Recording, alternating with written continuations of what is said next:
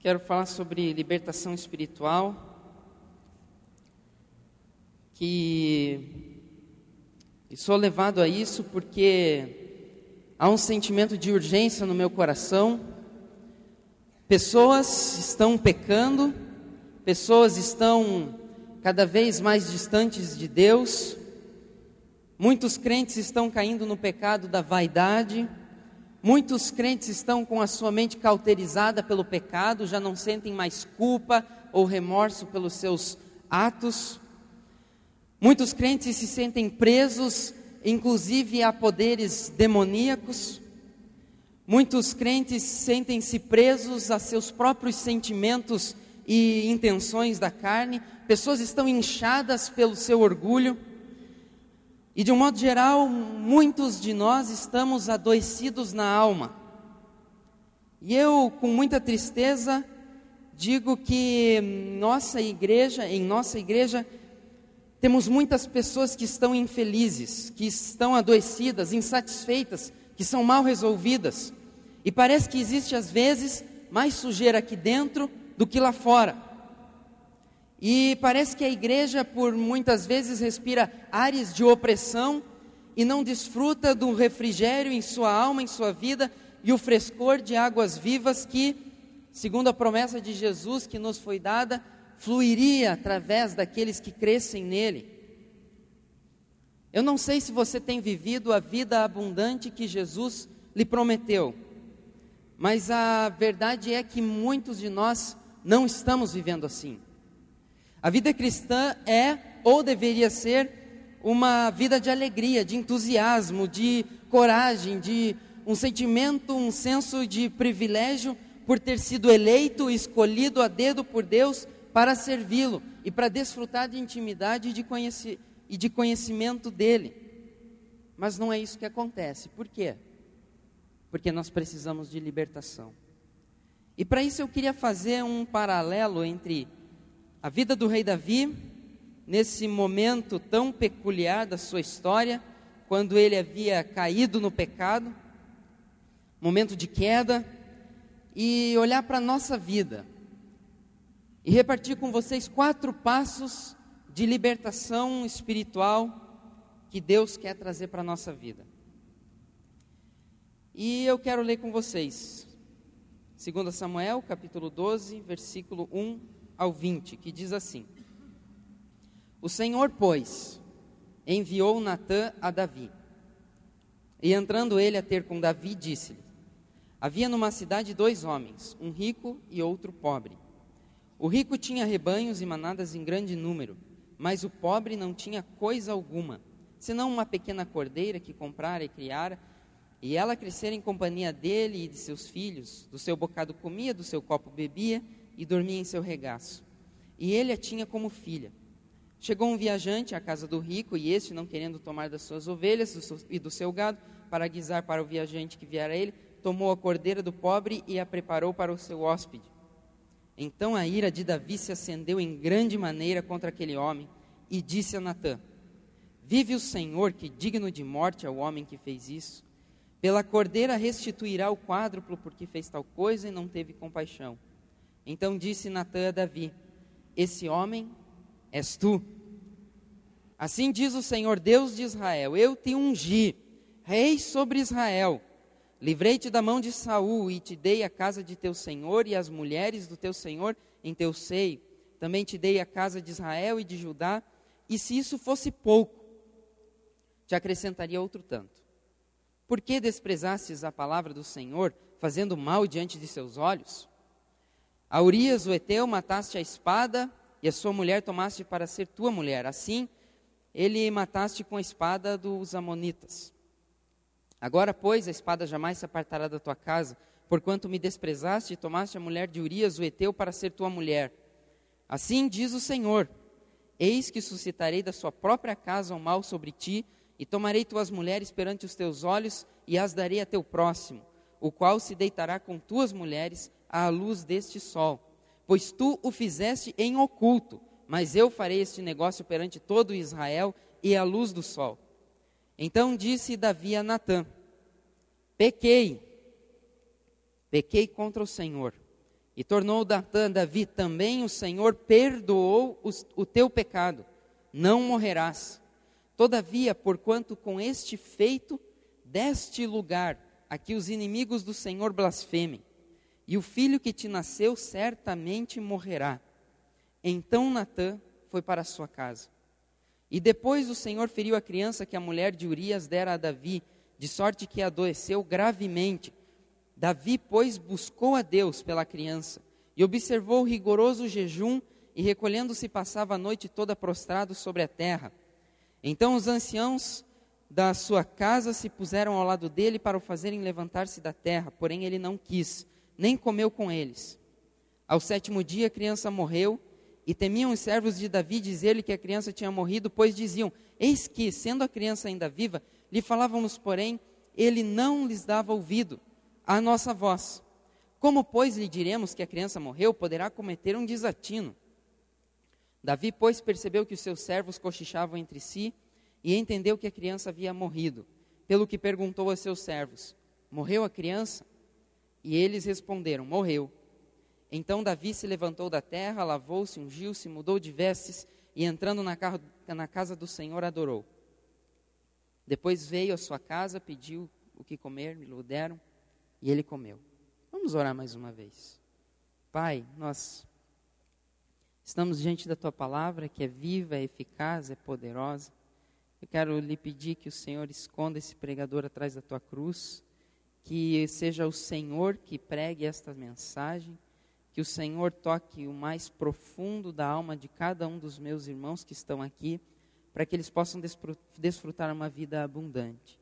Que eles possam trocar as suas vestes antigas, velhas, deturpadas e corroídas pelo pecado, por vestes de louvor, por vestes que foram lavadas no sangue do Cordeiro, por vestes que expressam novidade de vida e um caminhar de alguém que é, quer alcançar o seu coração e expressar o seu amor nessa terra.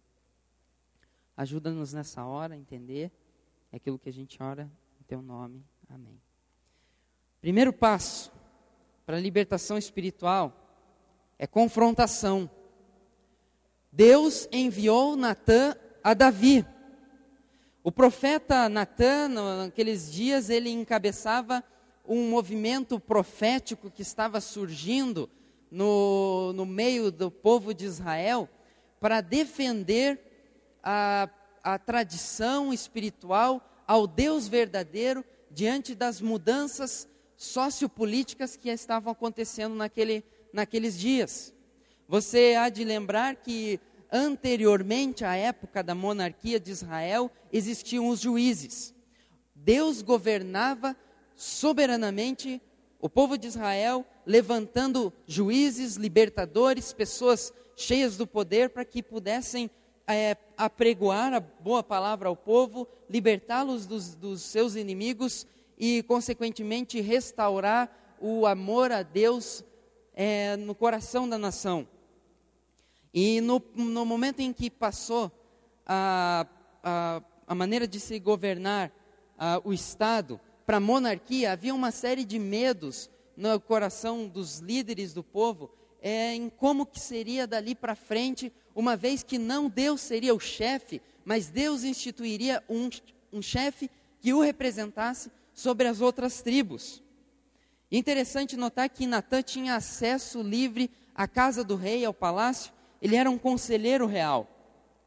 Diferente do que vai acontecer logo depois, quando é, Davi morre e a partir de que Salomão começa a governar, e os profetas deixam de ser conselheiros reais, amigos dos reis, e passam a ser inimigos dos reis.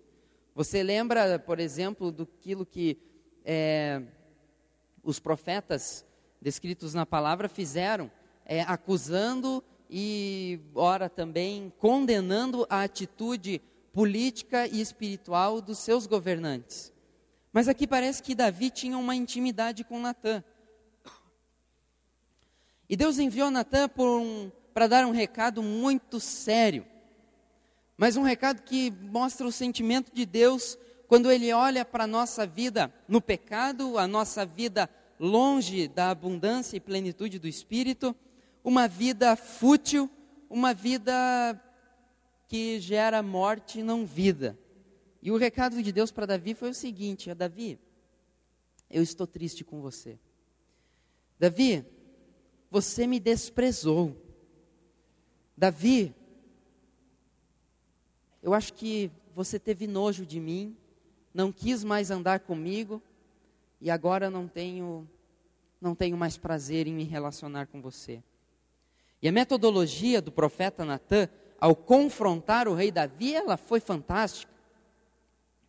Ele foi contar uma história de uma de um homem que cometeu uma injustiça com um pastor de ovelhas.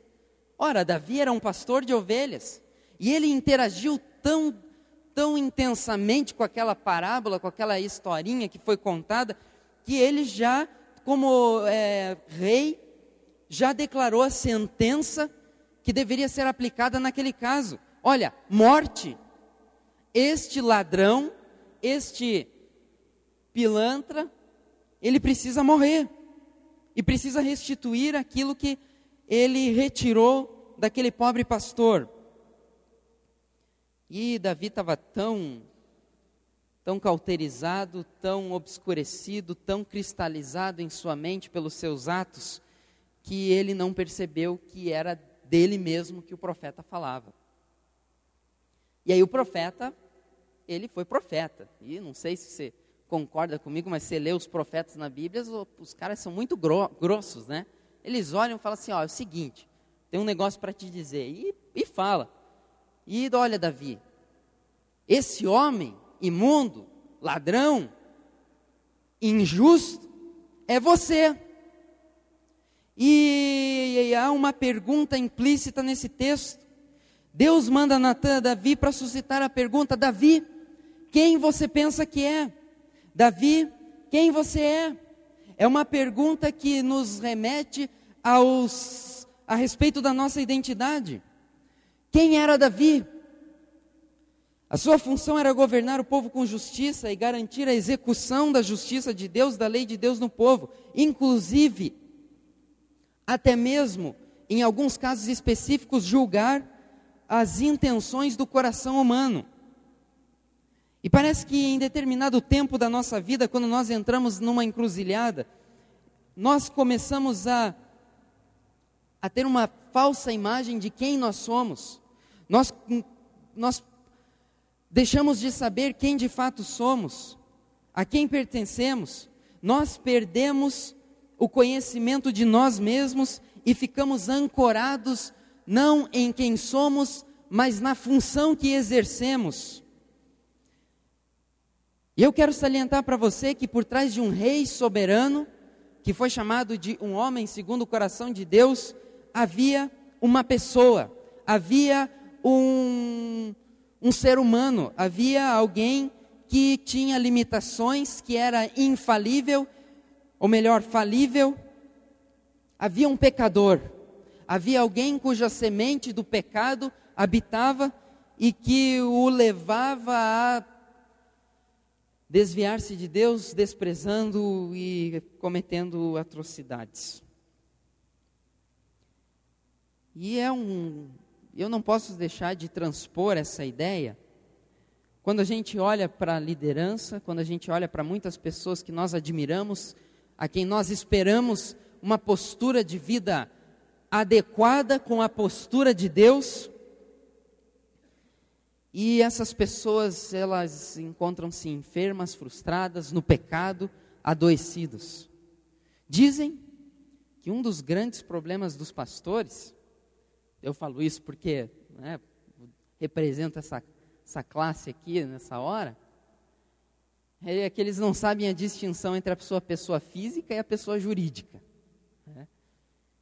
Então, às vezes, né, aí, às vezes você escuta a mulher do pastor falando como pastor em terceira pessoa. O pastor fulano de tal vem à frente. Não, peraí. Quem é você? Dizem que para que possamos ter libertação ao que a Bíblia ensina, é preciso haver confrontação.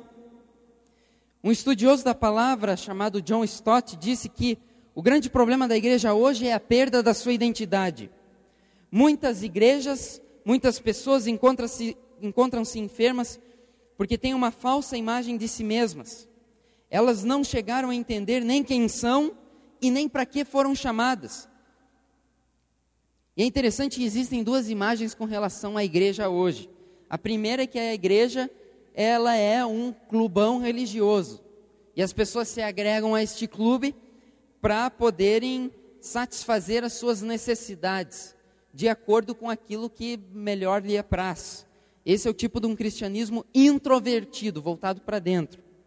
Mas também há um cristianismo que é eu diria que o que Deus espera de nós, que Ele vem a partir do momento em que nós começamos a entender quem nós somos, entender para que fomos chamados, e uma vez que nós temos a consciência que Deus nos chamou para sermos diferentes, para sermos santos como Ele é santo, para desfrutarmos de uma vida abundante, nos despojando do velho homem, nos vestindo do novo homem, nós começamos a refletir o poder de Deus e começamos a expressar quem Deus é nesta terra.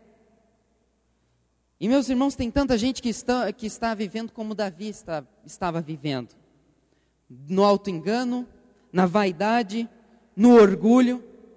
Quem era Davi? Davi era um adúltero, Davi era um assassino, Davi era um ingrato. Deus havia investido tanto nele e ele não soube nem mesmo agradecer a Deus. Ele desprezou o seu bem mais precioso. Ele desprezou o amado da sua alma. E ele esqueceu quem ele era. E você sabe o que, significa o nome Davi? David significa amado de Deus. Agora, de amado de Deus, ele se transformou num desprezador de Deus. Eu vim aqui hoje lembrar você que você não é Deus, você pode estar sendo corrompido pelo pecado que habita em você. É muito fácil você querer fugir das suas responsabilidades botando a culpa no diabo. É muito fácil você querer inventar um bode expiatório para dizer que não é você o, o, o pecador, que você não é aquela pessoa que comete o que comete, para dizer: não, eu não sou viciado em álcool, não, eu não sou toxicomaníaco, não, eu não. Eu vim perguntar para você quem você é. Porque não existe nenhuma pessoa que não cometa erros. E eu quero dizer que uma vez que você compreende quem você é, Deus, ele tem prazer em restaurar a sua alegria porque Ele quer encontrar em você um sentimento de privilégio de conhecê-lo. Agora não fica só nessa pergunta. Uma vez que ele nos tenta lembrar quem nós somos, nos confrontando, indo ao encontro dos nossos pecados, ele também dá um segundo passo de libertação que é revelação. Natan vai entregar uma mensagem a Davi. E eu quero explicar para você um pouquinho como é que funciona a profecia no Antigo Testamento. A profecia no Antigo Testamento é diferente da profecia no Novo Testamento. No Antigo Testamento, ela ainda tinha um caráter de revelação, ou seja, de Deus mostrar a si mesmo, se dar a conhecer com poder falando acerca do seu caráter para a pessoa. Então é natural que quando um profeta veterotestamentário diz, olha, Deus disse isso, ele não apenas está enviando uma mensagem, um comando de ordem, mas ele está dizendo quem Deus é, como Deus quer ser conhecido, qual a essência do, da natureza que está dentro de Deus.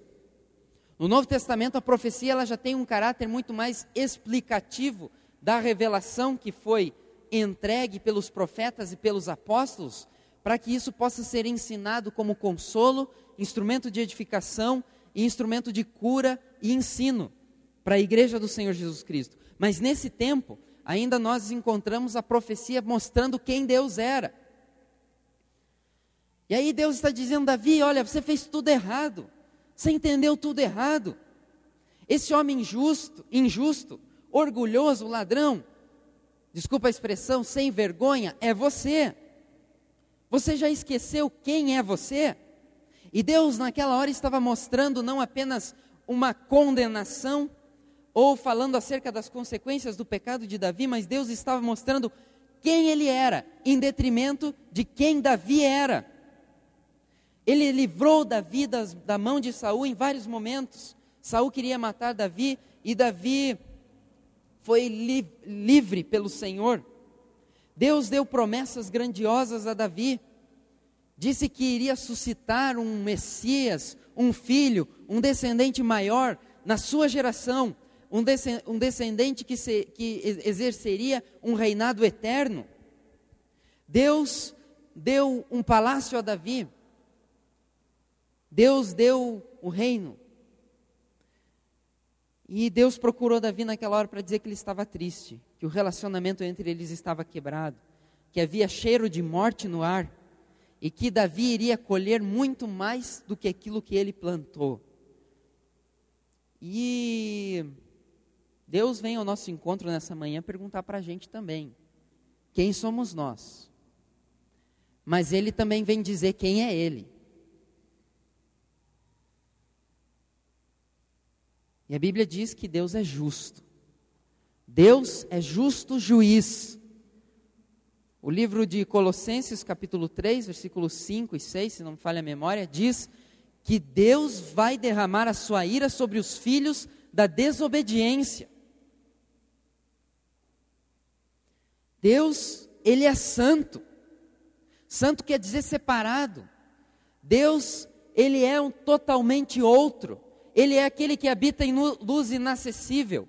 Ele é aquele que está fora de nós, alheio a nós. Ele não se confunde conosco. Ele não se confunde com o pecado. Ele não se confunde com a obra criada. E sendo assim transcendente, também escolheu ser imanente, vindo a nós, para dizer quem Ele é e o que Ele espera de nós. Deus é amor. Deus é libertador, porque Sua graça não apenas perdoa, mas Ele também rege sobre toda injustiça e perda ocasionada pelo pecado. E Deus queria lembrar Davi que, que Ele é o grande eu sou. Ele era o Deus que o livrava dos dos ataques dos ursos, dos, leão, dos leões, quando Davi estava pastoreando as suas ovelhas. Ele queria lembrar Davi que Deus é tão amoroso que ele dá a si mesmo a nós. Ele condena o pecado, pode se irar contra os desobedientes, mas o seu amor é tão grande que ele mesmo vem nos purificar dos nossos pecados. E nós precisamos olhar para Deus, contemplar o seu poder, conhecer a Deus e voltar do caminho em que nós estávamos perdidos. E aí eu lembrei de uma música que a gente cantou, e agora vocês vão conhecer meus, meus, dot, meus dotes musicais. E eu lembrei de uma música que a gente cantou no Natal Aleluia, e lembrei de Davi. Aí vocês vão me ajudar. Lembra daquela música que dizia assim, ó? O que Davi ali pensou ao ver Golias frente a ele para lutar? Razões imensas ele tinha para temer, mas o Senhor Davi fortaleceu. Eras tu, eras tu do perigo a proteger. Eras tu, eras tu, sempre. Você lembra? Você quer cantar junto? Quando foi desigual a luta, difícil de vencer, eras tu, sempre eras tu. Levou a culpa nessa cruz, decidiu morrer por mim, meu Jesus. Cada instante e detalhe do viver só tem razão em seu sofrer. Eras tu, eras tu, na triste e rude cruz. Eras tu, eras tu, sempre. Eu quero dizer para você que Deus é Deus a despeito de quem você é. Quero dizer para você que Deus revela o seu caráter justo e santo, para que você possa entender quem você é e que não há vida abundante longe do conhecimento de Deus. Deus revela o seu caráter para quebrar seu orgulho, a sua falsa modéstia, sua rebeldia. E quando nós vemos a Deus, a sensação é que o nosso lado escondido, obscuro, pecaminoso, reprimido, aparece. Quando nada podemos fazer, Deus torna-se receptivo a nós, puro, santo, e nós começamos a tentar fazer qualquer coisa diante da contemplação do conhecimento do Deus Todo-Poderoso que se dá a nós. E a nossa libertação espiritual depende do quanto queremos conhecer a Deus. Você conhece Deus? Quem é Deus para você? Porque se a sua vida refletir alguma coisa menos que o poder do próprio Deus nesta vida, eu digo, você não conhece Deus. Porque o Deus que você mostra, o Deus que você vive, eu não quero. Eu quero um Deus que seja capaz de me aceitar, a despeito dos meus pecados, mas que Ele também não permita que eu continue sendo quem eu sou e que Ele possa me fazer como Ele é. Sede santos, porque o vosso Deus é santo. Se você tem pecado na sua vida, pare de pecar. Se você não consegue lidar com as suas dificuldades, com seus vícios, com seus medos, com sua angústia, procure conhecer a Deus, procure ajuda.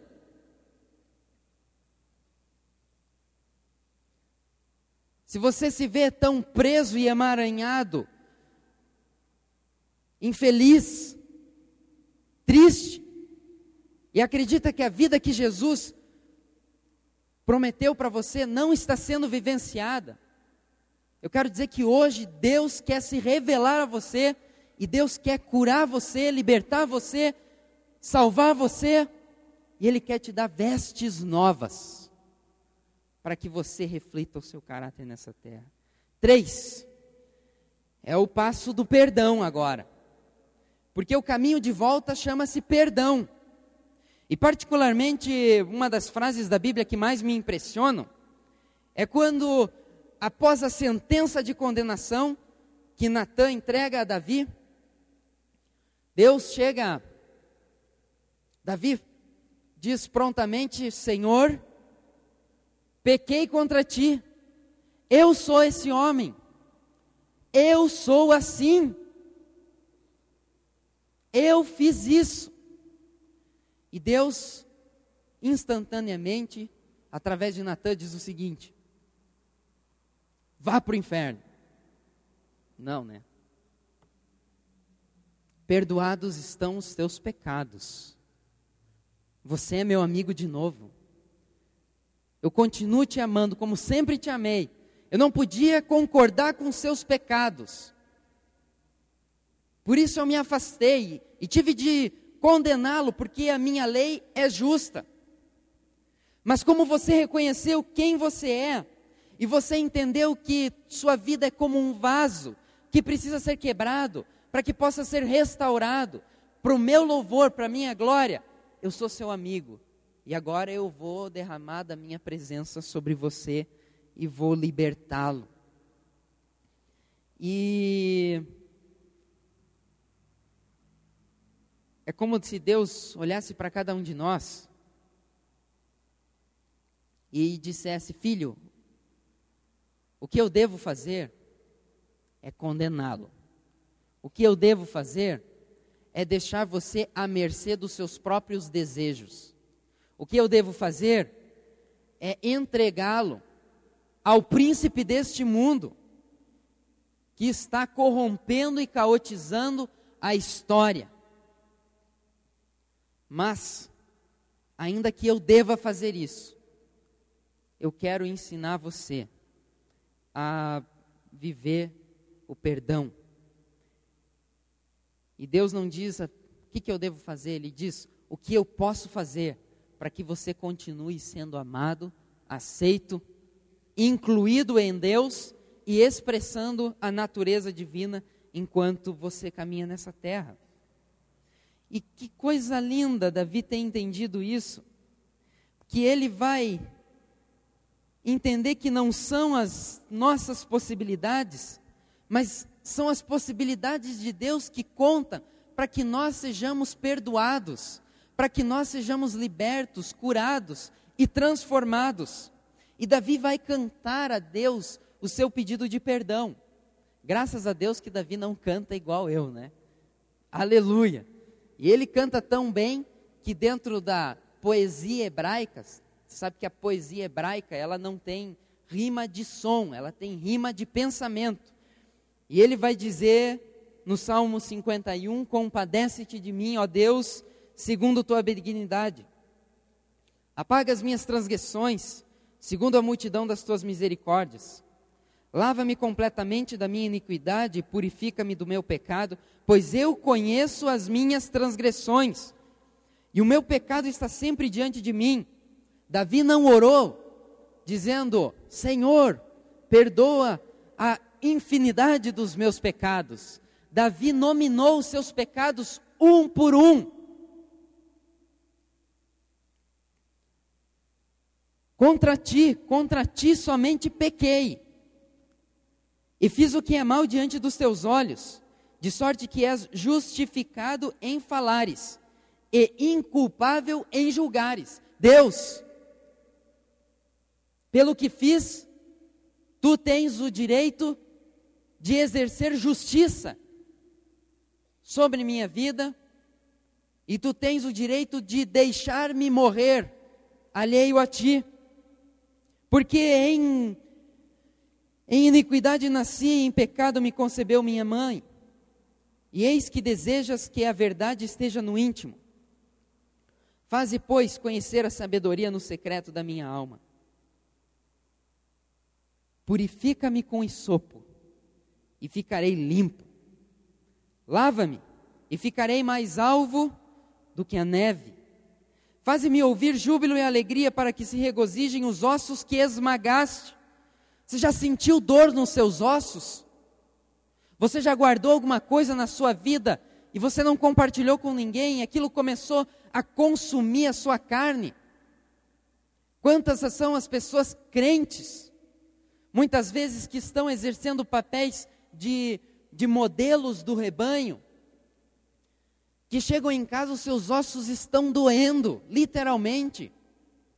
Tumores aparecem no seu corpo, porque estão guardando aquilo que não é deles, estão lutando contra males que são colocados na sua vida. E a oração tem que ser: Senhor, olha para mim, faze-me ouvir júbilo e alegria, para que os meus ossos se alegrem. Cria em mim, ó Deus, um coração puro e renova em mim um espírito instável. Não lances fora, não me lances fora da tua presença e não retires de mim o teu Santo Espírito. Restitui-me a alegria da tua salvação, e ensinarei aos transgressores os teus caminhos, e pecadores se converterão a ti. Meu foco hoje é que você compreenda quem é você, quem é Deus, que Deus possa trazer quebrantamento à sua alma.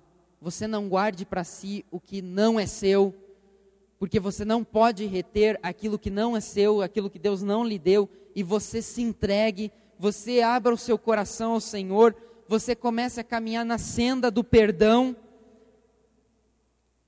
e que a alegria do Senhor invada o seu coração de uma maneira tão especial que você possa dar pulos de alegria, brados de vitória, a despeito de qualquer situação que você vive. Porque Deus começa a nos ensinar a viver. E a gente precisa aprender a se contentar com aquilo que Deus nos dá e aquilo que de Deus Ele tem para nós.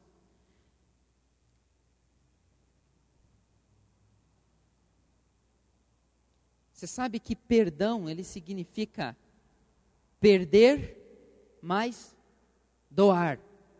Perder mais doação.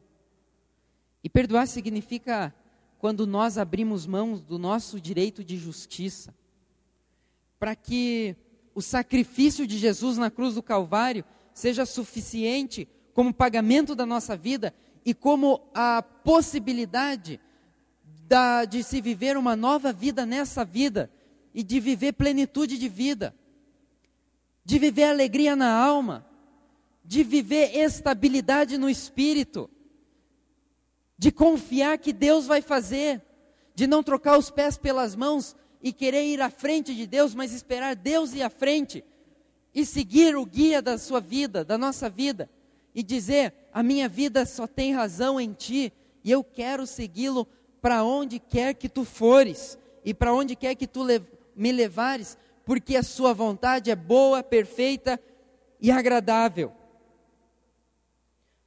Por isso, abra mão daquilo que está prendendo a sua vida, de viver o muito mais abundantemente além daquilo que Deus tem. E a dica para isso é confissão.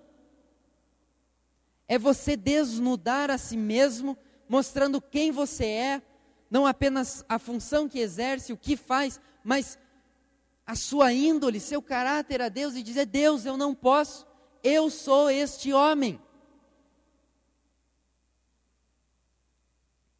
E Deus, ele ouve essa confissão, Deus, ele vê que nós não estamos querendo ser alguém diferente do que ele planejou, estamos sendo nós mesmos. Ele vem a nós e ele começa a nos moldar, começa a nos transformar. E ele diz: olhe, extermine do meio de vocês, extermine da sua vida todo o pecado que de perto rodeia a sua vida. E vista-se da nova vida que eu dei para você. Então eu digo para você: você quer viver perdão? libertação, então abra a mão, entrega para Deus. Não é tolo quem abre mão daquilo que não pode reter, a fim de ganhar aquilo que não pode perder. Eu não posso perder a alegria da minha salvação. Eu não posso perder o sentido da cruz na minha vida. Eu não posso perder a qualidade de vida que só um cristão tem, mas ninguém deve ter. Porque Deus habita em nós, Ele está em nós, Seu Espírito nos vivifica.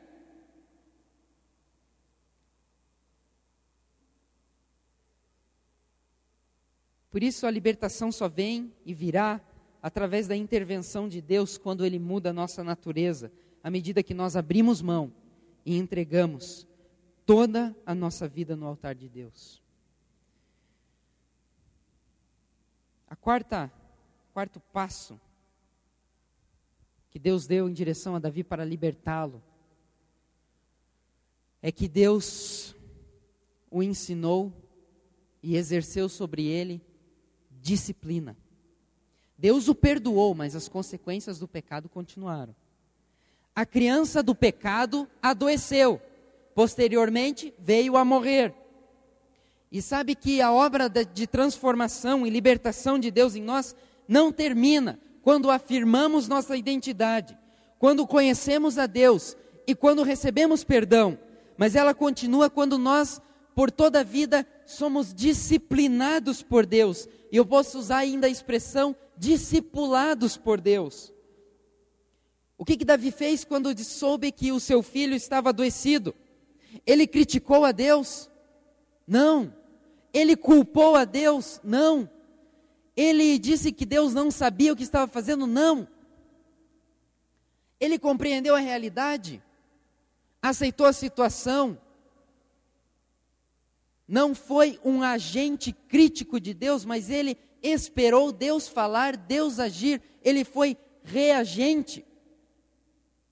E você sabe que quando Deus quer falar a nós, e a nossa conversa com Deus, ela não pode ser um monólogo, tampouco pode ser é, um, um, um tipo de, de determinismo, onde Deus simplesmente diz: olha, vai para a direita, e você cegamente vai para a direita.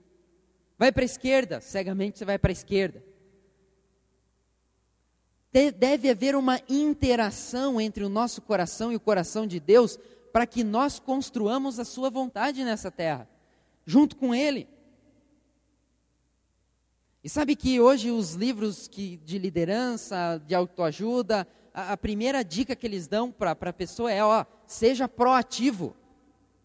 Mas isso não é bíblico. A Bíblia diz: seja reagente.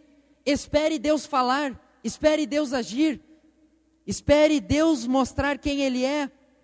Enquanto isso, você busca, enquanto isso, você afina seus ouvidos, porque Deus não fala com quem não está pronto para ouvir, Deus não se mostra para quem não está pronto para ver. Você precisa de disciplina em sua vida. Davi buscou a Deus, orou, observou um jejum, recolheu-se, não quis comer, percebeu o que as pessoas falavam a respeito da situação, ele entendeu a realidade, ele perguntou o que estava acontecendo, ele se levantou, ele se lavou, ele ungiu-se, ele mudou suas vestes, ele entrou na casa do Senhor, adorou e depois é que ele se alimentou. E na fase da disciplina, Deus começa a implantar e infundir em nós o seu caráter. Porque o propósito de Deus para todos nós é que nós sejamos conforme a imagem do primogênito de toda a criação. Que nós sejamos como Jesus. Davi não se contentou apenas com a contemplação, Deus não se contentou, eh, Davi não apenas se contentou com o perdão, ele também precisava lidar com o depois, ele precisava aprender a construir pontes de relacionamentos com pessoas, pontes de relacionamentos com Deus, ele precisava construir uma ponte de relacionamento consigo mesmo. E para isso ele buscou intimidade. Ele não teve sua oração respondida, seu filho morreu. Mas ele não parece ter ficado tão frustrado por isso no texto. é preciso estar preparado para ouvir a Deus. É preciso estar preparado para vê-lo. Sabe que tem muita gente que senta aqui aos domingos e que quer viver a vida cristã de sensação em sensação. Se sair um teatro legal, você está lá. Se sair um programão gospel, você está lá. Se saiu à noite não sei o que lá, que está está com sal grosso, você vai lá. E ao invés de você beber da água viva, água viva, água santificada, a presença de Deus, você está engolindo sal e está machucando o seu organismo. Você está engolindo sal grosso, tua boca vai começar a arder. E daqui a pouco você não vai mais comer. E para saciar sua fome, só mais sal, só mais sal só mais rito, só mais qualquer cacareco que não seja o Deus vivo. Nós não estamos aqui reunidos como quem se reúne em torno de uma televisão para assistir um programa. Nós estamos aqui para buscar o Deus vivo, Nós estamos aqui para tentar conhecer a sua natureza. Nós estamos aqui para amá-lo, para adorá-lo, para entregar nossa vida em devoção a Ele. Quer Ele faça qualquer coisa, Ele é Deus e merece o nosso louvor, a nossa adoração, a nossa entrega. E a gente precisa aprender a se desestressar com esse negócio. Não, eu, Deus precisa falar comigo hoje. Eu determino, eu quero obrigar Deus a falar comigo hoje. Olha, Deus fala quando Ele quiser. Agora, o teu problema é estar preparado para que quando Ele falar, você esteja pronto para ouvir, pronto para abrir mão. Porque quando Deus fala, Ele não fala só para satisfazer suas necessidades, Ele fala para você abrir mão. E é abrindo mão ter plenitude de vida. Moisés, vai, não quero. Abre mão, Moisés. Davi, exerce justiça. Abre mão, Davi, você é pilantra.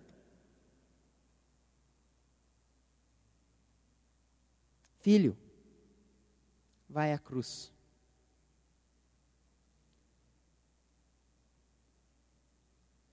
Eu vou, pai, mas tenho medo. Mas eu vou. E Jesus no jardim Getsemane buscou a Deus, suou sangue, chorou.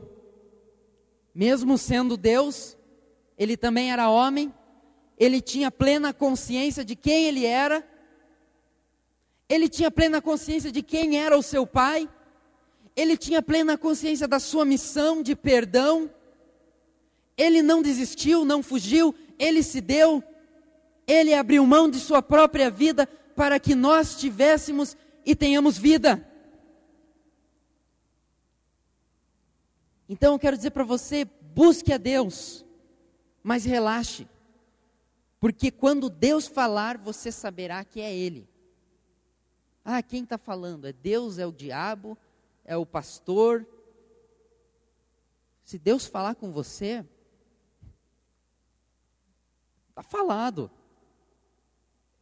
Quando Deus veio a mim pela primeira vez na minha vida, onde eu recebi a revelação de quem Ele é, eu sabia que era Ele. Eu tinha cinco anos de idade, você pensa cinco anos de idade, não, não, né, criança, não tem muita capacidade de abstração. Eu sabia que era Ele. Quando você conheceu a Jesus, você sabia que era Ele. Por que, que nas, outras, nas outras vezes, em outras experiências que Ele quer te dar, Ele vai pôr em dúvida a sua própria presença, a sua própria palavra. Não, ele vai dizer: sou eu. E as ovelhas escutam a voz do seu pastor e dizem: opa, é o meu amado, eu vou a ele.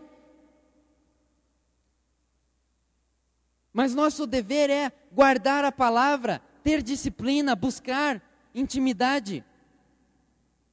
Quem guarda os meus mandamentos, aquele que guardar os meus mandamentos eu virei a ele, me manifestarei a ele e farei nele morada. A gente precisa abrir mão de apostilas metodológicas e dizer sim ao Espírito Santo de Deus. Deus sopra, Deus vem, Deus unge, Deus fala. Aprenda a esperar Deus falar. Aprenda a ser diligente na oração, na busca. Eu, eu tenho que puxar a orelha dos irmãos. Quem aqui concorda que estudar a palavra de Deus traz conhecimento de Deus e é extremamente importante para a vida de um servo de Deus ter plenitude, gozo, alegria? Levanta a mão. Eu não vi você na escola bíblica. Eu não vi você no discipulado. Me desculpa. Mas nós não estamos sendo diligentes. Não estamos sendo disciplinados. Queremos que Deus faça as coisas, mas não estamos prontos para isso. E aí nós vamos secando a nossa alma e nos contentamos com menos do que Deus tem para nós.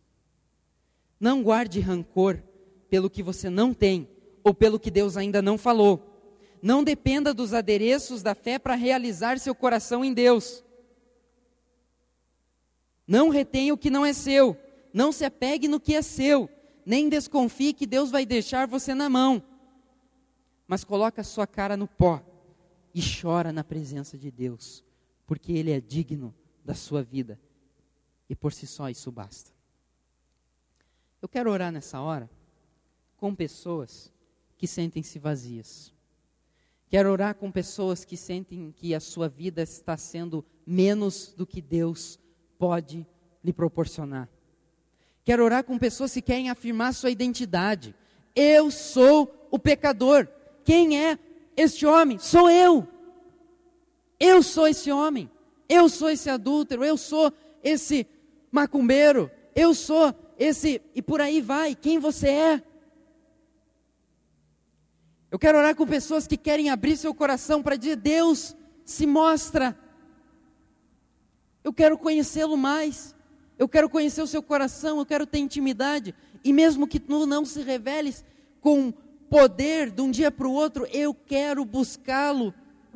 Eu quero buscar sua presença dia após dia. Eu quero ser como tu és. Senhor Jesus, eu quero eu quero caminhar contigo e ser digno de ouvir a sua voz. Você pensa que é digno de ouvir a voz do amado? Não somos. E ele também não vai falar com gente imunda, com gente que não está pronta para ouvir. Senhor, eu estou aqui para abrir mão dos meus pecados, dos meus desejos, dos enroscos da minha vida. Eu quero libertação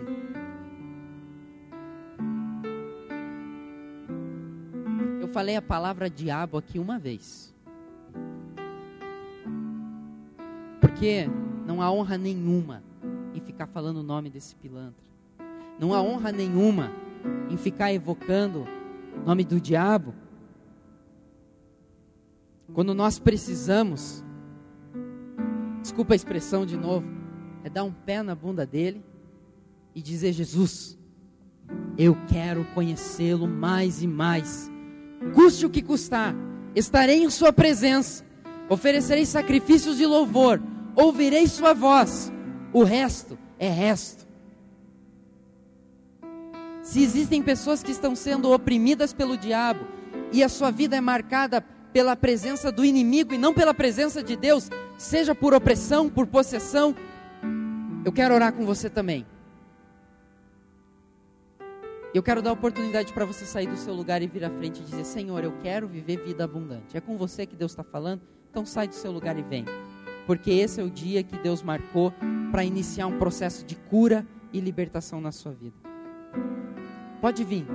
Não se prenda aos rudimentos da religiosidade. Não se prenda ao medo. Não se prenda àquilo que dizem quem você é. Mas se prenda àquilo que Jesus diz a respeito de você. Você é amado, você é filho, filha, você é bendito. Então agora é hora de abrir mão e dizer: Senhor, eu quero mais de ti. Senhor Jesus, eu preciso da tua graça.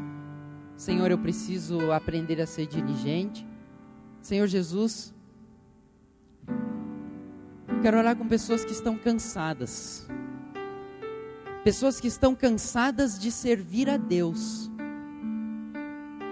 que estão tristes porque têm dedicado tanto a sua vida ao Senhor, mas sentem-se secas, sentem-se como que um deserto.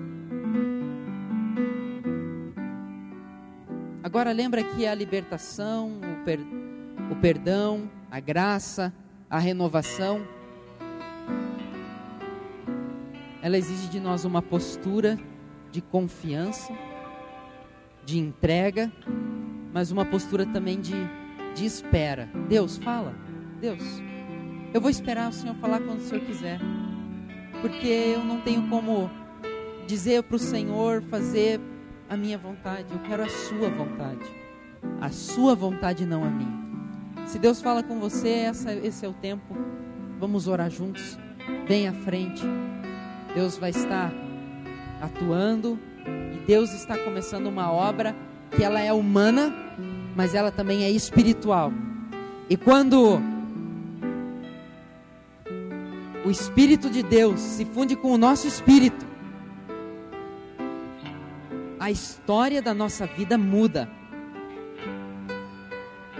E, e nós passamos a ser não apenas descobridores de Deus, mas passamos a ser aquelas pessoas que são encontradas por Ele, e isso basta para nos dar alegria.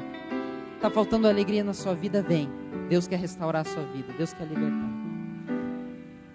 Senhor Jesus, nós estamos na Sua presença, e tal como o rei Davi,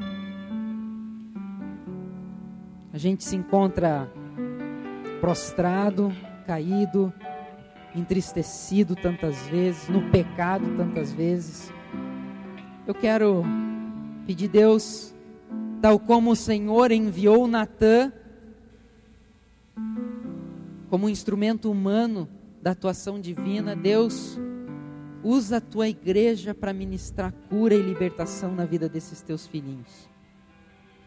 Senhor Jesus, Assim como o Senhor veio a esta terra, caminhou entre nós, e o Senhor andou no meio do povo, anda no meio desse teu povo e mostra quem tu és. Mostra ao Deus o teu poder, sua santidade, sua graça, seu perdão. Senhor, constrange a alma desses queridos da tua igreja, porque nós queremos adorá-lo, tu és santo. Senhor, muitos deles estão segurando com tanta força aquilo que não lhes pertence mais, aquilo que ainda é resquício de uma vida no pecado, de uma vida longe de Ti. Eu quero pedir a Deus, ajuda esses irmãos a abrirem mão daquilo que não é mais deles e a agarrarem com toda força aquilo que é deles que é a vida abundante que o Senhor nos prometeu. Que eles possam muitas, algumas vezes se, é, nesse tempo sentir e dentro da sua alma um rio de águas vivas que flui do seu interior, que purifica, que lava, que abençoa, que restaura o sentido, que liberta e que fortalece, ó Deus. E Deus ajuda a tua igreja Ajuda cada um desses teus filhinhos que estão aqui a perseverarem no Senhor. Porque é deles a vitória que o Senhor conquistou na cruz do Calvário. Eu clamo a Deus por cura. Clamo por cura física. Clamo pela cura da alma. Clamo a Deus pela cura daquelas doenças que vieram por causa da alma. Deus, eu quero clamar ao Senhor liberdade no Espírito Santo, porque o Senhor verdadeiramente nos libertou. Eu quero clamar ao Deus por consciência da Sua presença manifesta, consciência do Seu amor, do Seu sacrifício, mas também a alegria e o júbilo da Tua ressurreição, que nos levanta, que nos vivifica e que nos diz, amados de Deus, Deus cuida de cada situação em particular, cuida dos relacionamentos interpessoais de cada um aqui que está à frente e ajuda-os a ser, que eles sejam como tu és. E muito obrigado, Deus, porque a tua graça nos basta. Muito obrigado a Deus, porque nós, é pelo teu amor que nós podemos ser impactados e encontrados por ti e que possamos ser libertos.